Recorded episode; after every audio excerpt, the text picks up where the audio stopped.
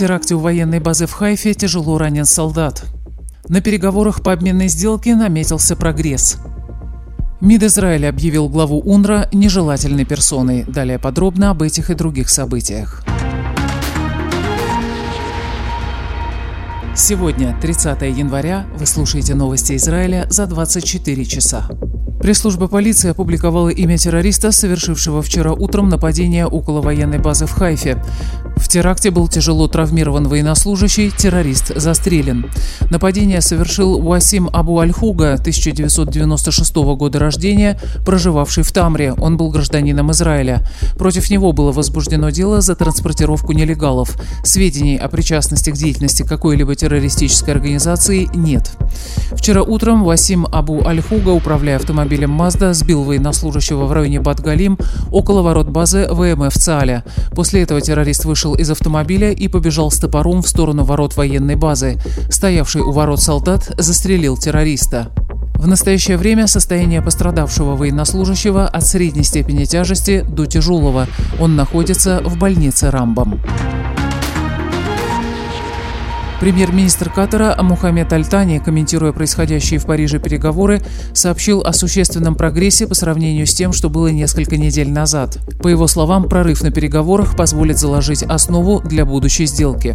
Ранее вчера американский телеканал NBC сообщил, что на переговорах с США, Катаром и Египтом в Париже Израиль согласился с общими принципами предстоящей сделки по обмену заложников и заключенных.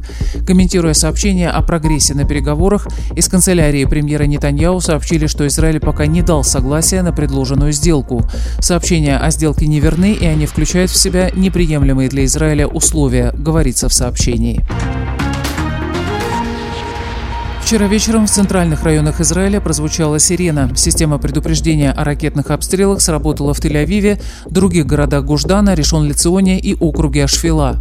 Цаль зафиксировал запуск 11 ракет из сектора Газы. Шесть из них были перехвачены системой ПРО «Железный купол». Это первый крупный ракетный обстрел центра Израиля с ночи на 1 января, когда террористы Хамаса выпустили по южным и центральным районам десятки ракет. Обломки ракет упали в Решон-Лиционе возле торгового центра Азаав, в Халоне и ряде других районов. Информация о пострадавших не поступала. Ответственность за обстрел взял на себя Хамас. Более двух тысяч террористов ликвидированы в ходе операции ЦАЛЯ в Хан-Юнисе. Об этом вчера на вечернем брифинге сообщил глава армейской пресс-службы бригадный генерал Даниэль Агари. Он добавил, что террористов уничтожают как на поверхности земли, так и под землей. По словам Агари, в последние дни схвачены около 300 палестинских боевиков, в том числе участники резни 7 октября. Глава пресс-службы ЦАЛЯ подчеркнул, что армия продолжает выполнять одну из главных задач войны – уничтожение Хамаса во всех районах сектора Газы. Министр иностранных дел Израиля Исраэль Кац вчера дал сотрудникам своего ведомства указание отменить запланированные встречи с главой Ближневосточного агентства ООН для помощи палестинским беженцам и организации работ Филиппом Лазарини, который намерен завтра прибыть в Израиль. Сотрудники УНРА участвовали в атаке 7 октября, написал Исраэль Кац в соцсети X. Лазарини следует сделать выводы из произошедшего и подать в отставку. Пособники террора – нежелательные персоны в Израиле. Напомню, 26 января глава военной разведки Оман генерал-майор Арон Алива встретился с послом США в Израиле Джеком Ю и спецпосланником президента США Дэвидом Саттерфилдом, чтобы передать им информацию о 12 сотрудниках УНРА, принимавших участие в нападении на Израиль. Алива также предоставил американской стороне свидетельство использования здания агентства для террористических целей. Вчера американское издание «Нью-Йорк Таймс» придало гласности израильское досье, из которого следует, что 10 сотрудников УНРА УНРА, поименно названных в списке, непосредственно состояли в Хамасе, а один оказывал помощь этой террористической организации.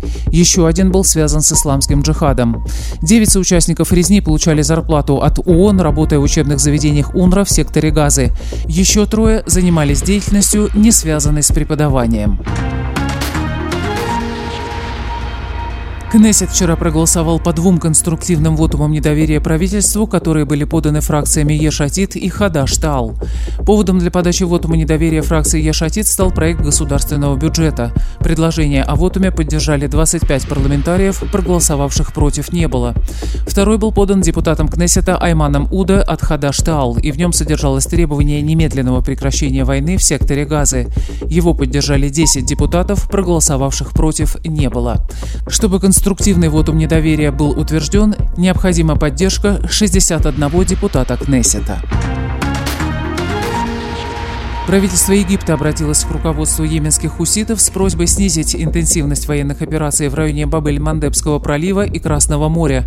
Об этом сообщает газета Аль-Раби Аль-Джадид, отмечая, что Израилю известно об этой просьбе. Действия хуситов привели к снижению грузопотока через Суэцкий канал, важнейший источник поступлений в бюджет Египта. Падение доходов валюты, необходимой для закупок продовольствия, угрожает стабильности страны. Напомню, в Египте выступают категорически против того, чтобы Израиль вернул себе контроль над Филадельфийским коридором, расположенным на границе Синайского полуострова с сектором Газы. Израиль контролировал его до размежевания 2005 года.